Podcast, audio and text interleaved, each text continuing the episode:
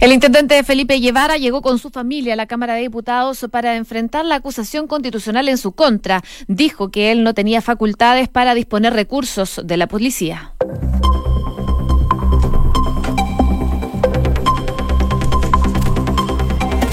Segundos faltan para la una de la tarde. Muy buenas tardes, ¿cómo están ustedes? Bienvenidos a una nueva edición de Noticias en Duna, día jueves 23 de enero. Iba a decir diciembre, me estoy atrasando ya en el tiempo de enero. Así que pleno verano, les contamos como siempre qué nos dice la Dirección Meteorológica de Chile para el día de hoy. Se espera una jornada calurosa, pero nunca tanto como días anteriores. A esta hora los termómetros están marcando, les digo al tiro, los 27 grados de temperatura y se espera una máxima de 30 grados para esta jornada de día jueves. Al parecer, los termómetros se van a mantener en esta temperatura, las máximas van a estar en torno a los 30, 31 grados para el fin de semana aquí en la capital. Fin de semana caluroso, como ha sido la tónica durante los últimos días. Si nos vamos a Viña del Mar y Valparaíso, donde nos pueden escuchar en el 104.1, a esta hora 20 grados de temperatura. La máxima va a llegar hasta los 22 y se espera nubosidad parcial durante toda la jornada del día de hoy. Para el fin de semana, las máximas van a estar en torno a los 22 grados y se espera que esté totalmente despejado. Buenas noticias noticias para los veraneantes porque al parecer, por lo menos desde el viernes hasta el lunes en el pronóstico extendido, sale que va a estar totalmente despejado. Si nos vamos a Concepción, 18 grados de temperatura a esta hora de la tarde, está cubierto, bastante nubosidad, 18 grados es la máxima entonces que van a alcanzar durante esta jornada, pero para los próximos días podría ir en aumento, podrían llegar hasta los 22 grados de viernes a lunes, es lo que nos dice el pronóstico extendido para Concepción. Y en Puerto Montt, 19 grados a esta hora, la máxima va a llegar hasta los 21 grados, está nublado y así se va a mantener durante el resto de la tarde. Se espera bastante nubosidad para el fin de semana, incluso probablemente el sábado van a tener lluvia débil en Puerto Montt, precipitaciones que podrían durar hasta el domingo durante la mañana. Revisamos también eh, el tránsito a esta hora de la tarde, dan algunas recomendaciones y también destaca la UOCT que está cerrado el acceso a Morandé desde Alameda por flujo alto vehicular eh, a esta hora de la tarde para que lo tengan en consideración. También dan cuenta que hay trabajos en la vía en el túnel acceso sur en ambos sentidos, en toda la extensión que está ocupando la pista izquierda. Hay faenas de mantención en la calzada que están programadas por lo menos hasta las 4 de la tarde, esto en La Pintana y La Granja. Además, la costanera norte anuncia que finalizaron un procedimiento por un accidente en el túnel Kennedy en dirección al oriente, en la salida 6A de Vespucio Sur. Ya están las pistas despejadas. Y en otras informaciones también destacar que ya está habilitado el ingreso al enlace de Américo Vespucio al norte desde la autopista del Sol, tras finalizar trabajos de retiro de un camión que estaba volcado en ese lugar, esto en la comuna de Maipú. Parte de las principales informaciones en cuanto al tránsito a esta hora de la tarde. Pero a esta hora también nos acompaña Enrique Llávar, que nos cuenta de las principales noticias en los titulares. Quique, ¿cómo estás? Bien, ¿y tú, José? Muy bien, gracias. Qué bueno. Vamos con los titulares. Vamos. A esta hora el intendente Felipe Guevara se encuentra en la Cámara de Diputados para enfrentar la revisión de la acusación constitucional en su contra. A la autoridad se le acusa el haber impedido el derecho a reunión establecido en la Constitución de Chile, producto del copamiento preventivo de la Plaza Baquedano. Y sobre este mismo tema, en entrevista con la Tercera TV, la ministra vocera de Gobierno, Carla Rubilar, se refirió a la acusación constitucional contra el intendente metropolitano Felipe Guevara, acusado de haber infringido el derecho a la libre reunión a través de la estrategia de copamiento masivo. En esa línea, la titular de la CGGOV indicó que las decisiones operativas las toma Carabineros y que el gobierno hablará con los diputados para hacerles ver que es muy relevante resguardar la potestad que han tenido todos los intendentes y gobernadores desde el momento que se hizo el decreto de reunión pública en 1983. Y el subsecretario del Interior, Juan Francisco Gali, aseguró que se han tomado medidas adicionales preventivas para la rendición de la próxima fecha de la PSU. La autoridad del Interior sostuvo que como ministerio nos hemos puesto a disposición del DEMRE y del Consejo de Rectores. El desempleo en el Gran Santiago se disparó a su nivel más alto en tres años. El Centro de Microdatos de la Universidad de Chile dio a conocer el informe sobre la desocupación en el Gran Santiago del mes de diciembre y la cifra arrojó que el desempleo aumentó hasta el 8,8%, aumentando 1,4 puntos porcentuales respecto al mismo periodo del año pasado. El Ministerio de Educación invertirá 120 mil millones de pesos en reconstruir y reparar colegios. Habrá hasta 8 mil millones para eliminar los contenedores que operan como salas desde el terremoto de 2010 y también se apoyará a los jardines infantiles para que obtengan su reconocimiento. Y la Oficina Nacional de Emergencia mantendrá la alerta amarilla en distintas zonas del norte del país por las inusuales precipitaciones que durarán hasta el día de hoy que se han registrado en esa zona. Las comunas que se verán afectadas son la totalidad de la región de Arica y Parinacota, la provincia del Tamarugal, las provincias del Loa y Tocopilla, además de las comunas de Antofagasta y Sierra Gorda. Y esta jornada se está realizando la manifestación del movimiento No Más TAG, que acusa nulos avances en las negociaciones con el gobierno para la rebaja en la tarifa de los pórticos. La caravana se desplaza desde NEA por Américo Vespucio con dirección al oriente y no se descarta que más automovilistas se sumen a esta manifestación en otras autopistas el gobierno confirmó que un paciente fue operado con luz de linternas de los médicos por corte de energía en el hospital Barros Luco. El caso más difícil fue el del paciente que estaba en cirugía, pero los médicos que estaban realizando esta dieron las garantías de continuar con la operación y el paciente se encuentra hoy en recuperación, dijo el subsecretario de redes asistenciales Arturo Zúñiga noticias del mundo? Beijing canceló los festejos del Año Nuevo Lunar por el brote de coronavirus en China. La medida es parte de un esfuerzo a nivel nacional para contener la expansión de la nueva cepa surgida en la ciudad de Wuhan, que al momento ha dejado 17 muertos y casi 600 infectados y más de 40 líderes se reunieron en Jerusalén en el Foro Mundial del Holocausto para recordar a las víctimas y rechazar el antisemitismo. En el 75 aniversario de la liberación del campo de concentración de Auschwitz, altos dirigentes políticos participan de este evento en el Museo Yad Vashem. Las autoridades de España confirmaron el número de fallecidos producto del temporal Gloria aumentó a 11 y continúan cinco personas desaparecidas en este inusual temporal de precipitaciones, viento y oleaje que ha causado numerosos destrozos en el litoral mediterráneo. Recordemos que desde el domingo el este del país ibérico se ha visto azotado por este temporal con abundantes precipitaciones de agua-nieve, rachas de viento de más de 100 kilómetros y olas sobre los 10 metros. En el deporte, un hincha fue detenido tras la final de la Copa Chile entre Colo Colo y Universidad de Chile por quedarse con un balón que cayó en las tribunas del estadio Germán Becker. La cuenta de Twitter de Carabineros de la zona afirmó que la pelota cayó en la Galería Cautín, donde se ubicaron los seguidores del cuadro universitario, por lo que todo apunta que el detenido fue un seguidor del equipo laico. Una con siete minutos, gracias Kike por los titulares. Partimos revisando las principales informaciones que marcan esta jornada de día jueves 23 de enero contándoles que hoy es un día clave para la acusación constitucional en contra del intendente Felipe Guevara. Gestiones hasta el final de la jornada del día de ayer por lo menos tuvieron distintas autoridades buscando sumar votos para hacer caer esta acusación constitucional que como sabemos está siendo impulsada por la oposición en contra del intendente Guevara y que hoy se vota en la Cámara de Diputados. De hecho, el intendente ya se encuentra en la Cámara a esta hora. Pero diversas autoridades estuvieron realizando gestiones, entre ellas el ministro de Interior, Gonzalo Blumel, el titular de las Express, Felipe Ward, la ministra vocera, la, la Rubilar, y el subsecretario de Desarrollo Regional, Claudio Alvarado, que estuvieron reforzando de alguna forma las tratativas y contactaron a diversas personas de oposición principalmente para poder sondear la postura e intentar convencerlos de que rechacen este documento.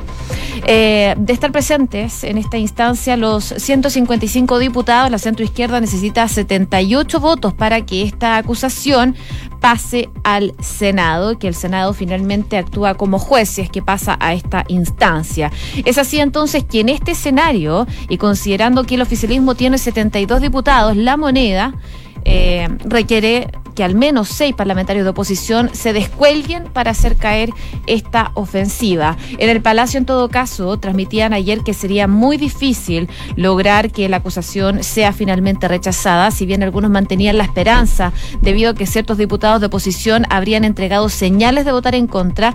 Varias autoridades ya comentaban que sus apuestas estaban en el Senado, ya que por ahí podrían a lo mejor tener más margen para revertir lo que ha sido esta situación. Es un escenario complejo, según lo que decían ayer desde la moneda y en este contexto también el gobierno desde la semana pasada ha reforzado con Chile Vamos la estrategia que implementarían para enfrentar esta acusación. De hecho, ya el jueves pasado el ministro Blumel y el subsecretario Alvarado se reunieron en Valparaíso con los jefes de bancada del bloque, a quienes les pidieron poder defender con fuerza eh, lo que ha hecho eh, el intendente Guevara y salir a emplazar también a la oposición, apelando que eh, hay precedentes que provocarían esta destitución de un intendente, advirtiéndole que en un futuro ellos podrían a lo mejor volver al gobierno y esta situación podría ser complicada para ellos también si es que vuelven a gobierno. Esto mismo lo dijo la, la vocera de gobierno, Carla Rubilar, durante esta semana aquí en Dunan, hablemos en off. Ese fue el punto que hizo bastante hincapié la ministra cuando le preguntaban por esta acusación constitucional.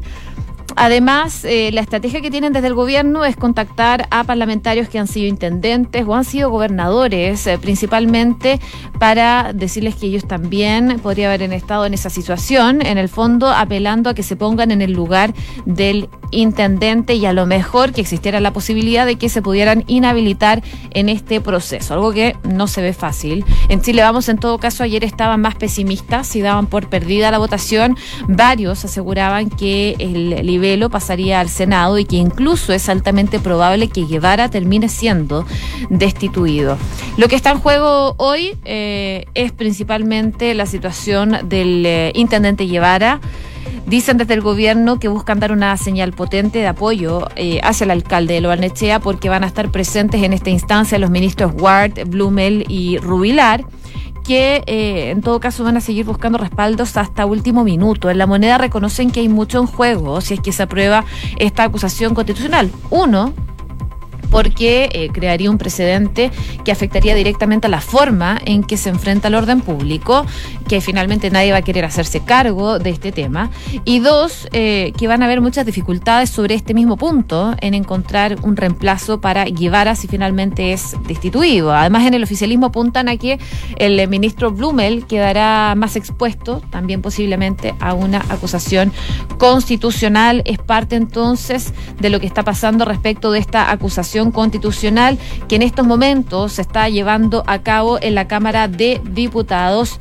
Hasta el momento se están haciendo intervenciones eh, y principalmente Mientras se realizan estas intervenciones, el oficialismo se está desplegando en Twitter con el hashtag acusación injusta. Los ministros de Estado, diversas autoridades y diputados están apoyando de esta forma a través de esta red social al intendente Felipe Guevara, apuntando principalmente que es una acusación injusta. Aparte de lo que decía, por ejemplo, la alcaldesa de Providencia, Evelyn Matei, es que como ha sido la tónica de la oposición, presentan una nueva acusación injusta. Hoy es el turno del intendente Guevara, acusado por hacer su pega resguardando el orden público y la seguridad de los vecinos. Así se debilita el Estado de Derecho y también la paz social. Son algunos de los eh, tweets que se pueden leer a esta hora de la tarde. También eh, tuiteó la primera dama Cecilia Morel que dice que nuestro país necesita paz, buscando acuerdos e incentivar la agenda social.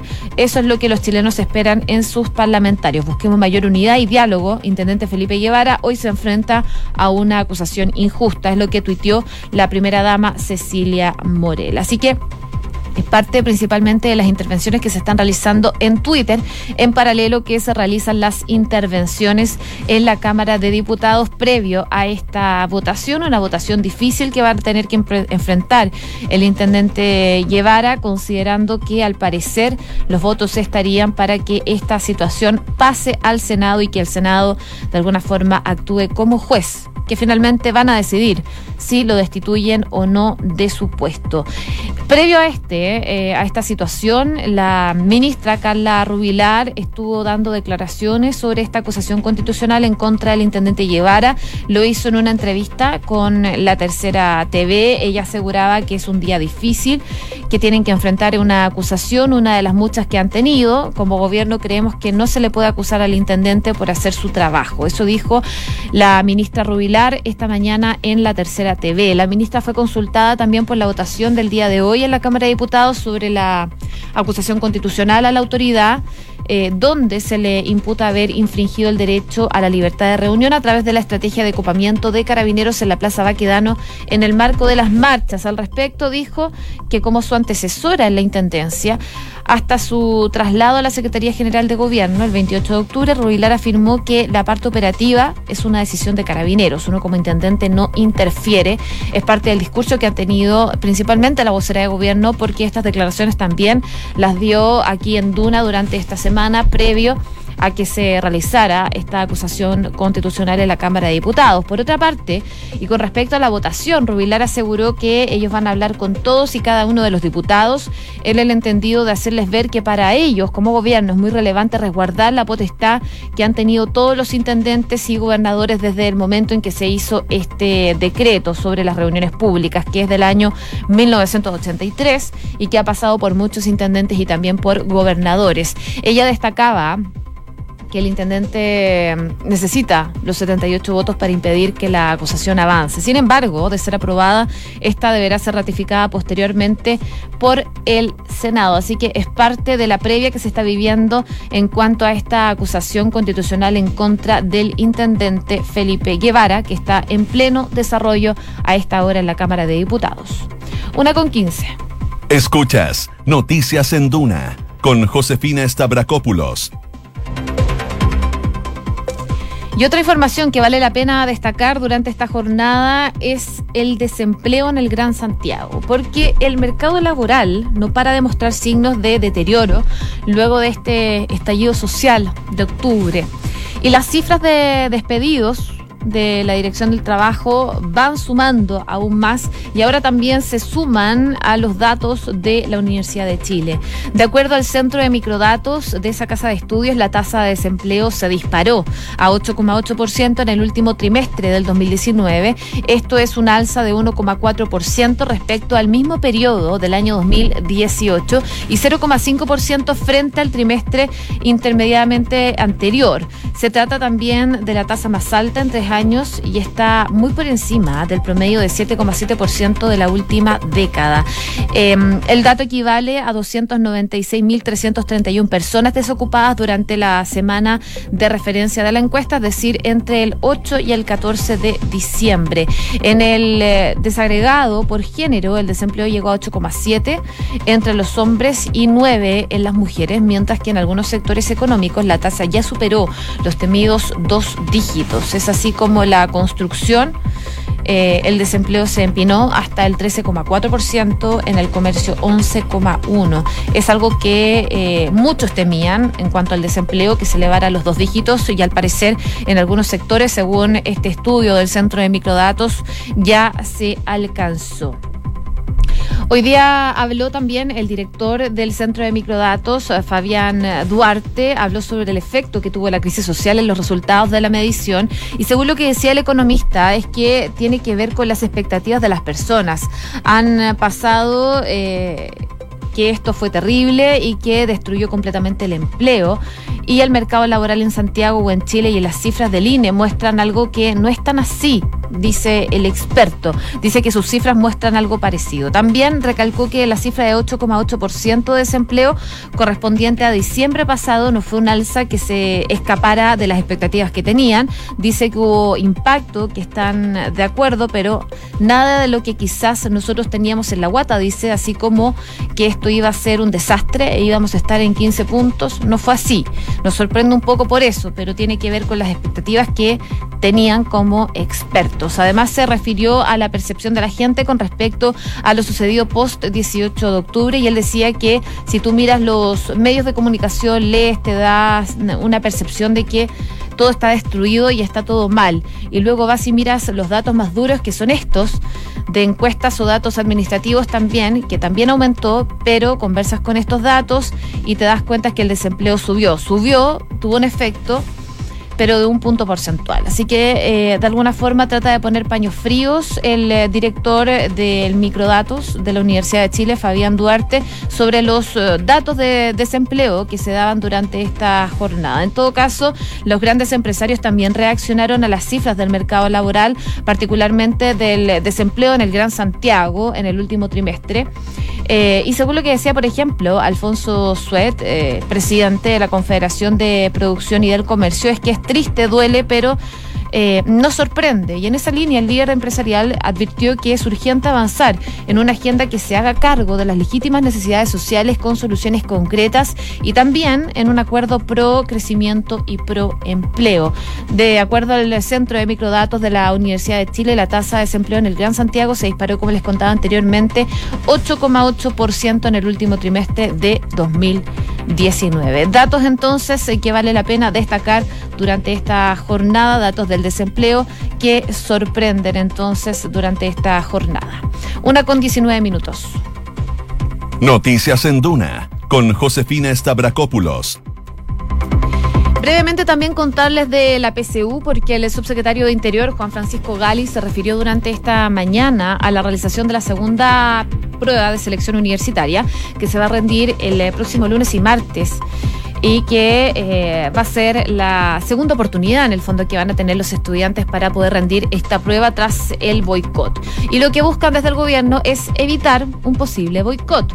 Tras la funda sufrida por parte de la Asamblea Coordinadora de Estudiantes Secundarios, la ACES, a la prueba rendida los días 6 y 7 de enero y a las nuevas amenazas de manifestaciones y boicot realizadas por la misma organización, la seguridad para este nuevo test ha sido una lista bastante relevante en su realización. Y por lo mismo entonces el subsecretario Gali sostuvo que como Ministerio del Interior se han puesto a disposición y han tenido sucesivas reuniones de coordinación con el DEMRE también con la Universidad de Chile, además del Consejo de Rectores, eh, para tomar medidas adicionales preventivas. Además, el subsecretario señaló que esto se está haciendo con el objetivo de que los más de 100.000 jóvenes que deben rendir la PSU lo puedan hacer con tranquilidad y que se merecen finalmente esta situación. Así que como sabemos se está preparando todo en cuanto al ámbito de seguridad para esta prueba de selección universitaria que parte el lunes 27 de enero a las 9 de la mañana. Los cerca de 100.000 estudiantes que se vieron imposibilitados de realizar la prueba de matemáticas la van a rendir entonces